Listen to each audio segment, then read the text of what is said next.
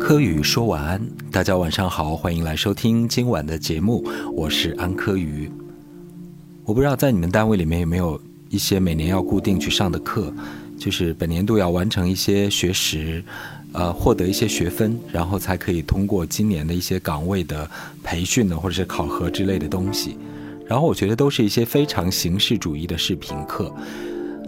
所以在上班的时候呢，一边干着其他的事情，一边呢是挂着这些视频课，就让那个网页的视频播放着，呃，但是呢也不看，也不知道里面都讲了些什么。就有时候呢不小心打开那个网页，还是被讲课的老师吓了一跳，就想：嘿，兄弟，为什么不戴着面具讲课呢？长长的几个月呢，都是火星在双子座逆行着。就有一天中午呢，我自己的情绪呢，也是有一些愤懑的。这种愤懑呢，导致我有一些怒火，然后又有一些压抑感，所以就导致我整个人状态非常的恍惚。开着车呢，就到了目的地。到了目的地呢，前面有一个大大的车位，就要侧方停车。但我也不小心，可能是火星逆行，整个人的磁场都不对了，加之情绪也不好。明明是那么大的一个车位。结果呢，我的车尾部呢要往那个侧边去停的时候，就蹭到了后面的一辆车，只听见咚的一声，我说哇完了，然后就蹭上别人的车了。大概呢，又会有一些划痕或者是凹陷之类的东西，而我就在想，而路边停的车，应该车里面并没有人吧？但是我也不是那种就是想要逃跑的人。我还是想停在那个位置，然后去看看后面的车到底有没有被刮蹭到。结果哦，那个车里面呢，路边的车里面那个车位上是有人的。等我把车停好，然后下车的时候呢，后面的车里面就出来了一男一女哈，就是车在路边停，祸从天降。他们两个人正在车里面，然后呢，好好的停在那儿，就被我，因为我的情绪和磁场不太好，导致我开车呢出现了一些恍惚的状况，就车在路边停着就被我撞到了，然后呢就商量一下怎么样去赔偿啊，因为我的车高一点嘛，算是一个中型的 SUV，然后后面车是一个轿车，所以就蹭在他那个左前方。而我呢，只是那个轮毂上蹭了一些，后面有一个小小的凹陷，但并不是非常的明显，倒不用去修车。我还想说走保险，但人家说人家要用车，车放在 4S 店会非常耽误事情，而且呢，是因为我主动的去刮蹭，人家停的好好的，所以呢就说私了吧，然后啊给多少多少钱之类的。当然，我也是一个非常怕麻烦的人。呃，后来想想算了，不走保险了，就给他转钱吧。转完之后，就是自己也就很快的可以了结这件事情，就是拿钱消灾嘛。不过后来我就觉得说，大中午的，就是那个画面感，就那个男的就很像一个村帅。我编了一段小小的故事，就是村帅栓柱本人和食品加工厂的翠芬。不知道这两个人因为什么原因不能在一起，要赶在大中午的时间里面坐在车里互诉衷肠呢？也许我这个玩笑稍微有一点点恶毒，大家不要介意啊，就是开个玩笑而已。其实我们现在经常会提到一个词，叫做情绪内耗。好像现代每一个人每天都陷入情绪内耗当中，觉得工作、生活、恋爱、婚姻都非常的焦灼，钱也非常的难挣，就存在在一个非常枯萎的时期，所以这个叫情绪内耗。可是今天呢，我就想一想，也许是火星逆行，就触发了我们那个情绪的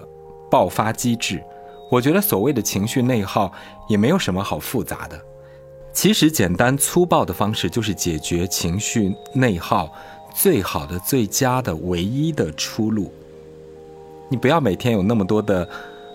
大道理啊、小道理啊，或者是那么多的自省。你自己那么懂事儿，可是谁会懂你呢？其实我觉得，当你遇到情绪内耗的时候，要保持自己一定程度的愤怒。你去随便的骂一骂，让你不爽的人和事儿，把这股邪火，把内心里面藏着的所谓这个内耗的情绪，把它释放出来，不就好了吗？然后有的时候，我觉得你也不要对谁有太多的耐心，你一定要站在自己的立场上，不管自己有没有道理。所以我觉得，如果你这样去做，可能一下就变得不那么内耗了。所以在这点上呢，要学一学人家白羊座的张兰，还在坚持直播带货，然后火力全开，针对自己的前儿媳的一家人。我昨天看到一个标题，觉得蛮好笑的。张兰现在变成了我们当代社会向年轻人做榜样，给年轻人励志的一个先进人物。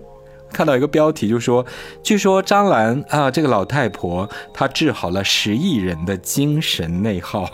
你觉得这个标题既夸张又耸动，还蛮好笑的吗？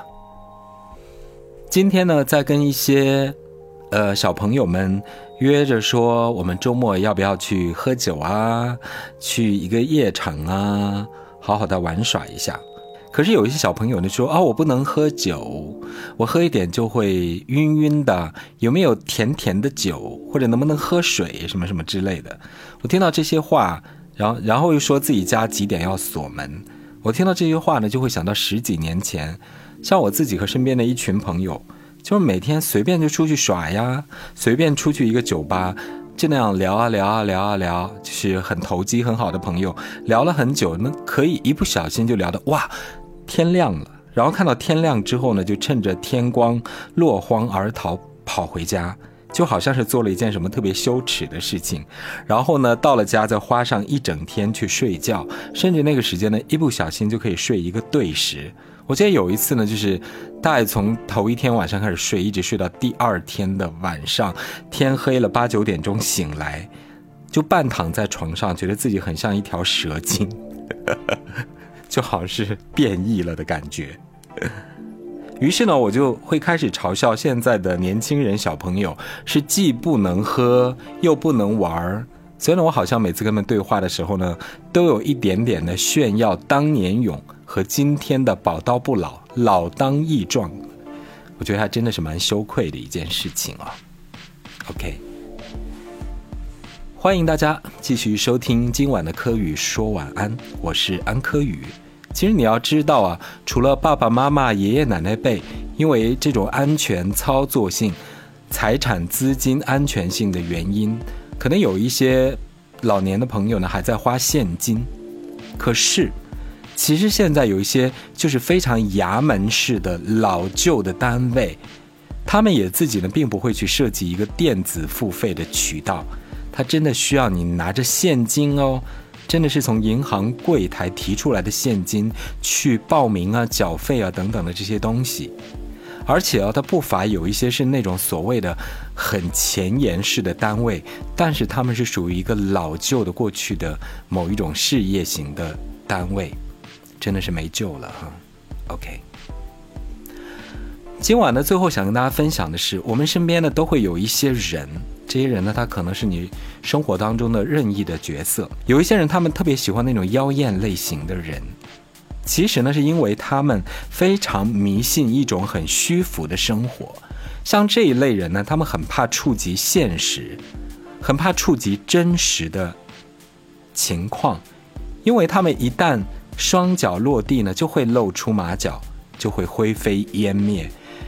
比如，好像就是那种表面上哦，我爱吃西餐，每天都过一种很 fashion 的生活，但是背地里一个人是那种大嚼韭菜盒子的。所以，就这种人表里不一，非常的诡异。而且，他们其实没有真朋友啊。这一类人内心里啊，他有一种很虚伪的，自认为是高级人的一种自我营造的假象。好像觉得自己呢是归属于某一个贵族的阶层，特别向往某一种特权。他们有时候呢会用愤怒来营造一种主权在握的自我迷醉的感觉。也许这个世间就是真真假假是虚幻的，可是我自己还是非常讨厌这一类的人。OK，感谢各位收听今晚的科语说晚安，希望你会喜欢我的絮絮叨叨。希望你会喜欢我在这里瞎聊天。如果呢有想要分享和交流的，可以在下方的评论区，我们一起聊聊天。祝大家晚安。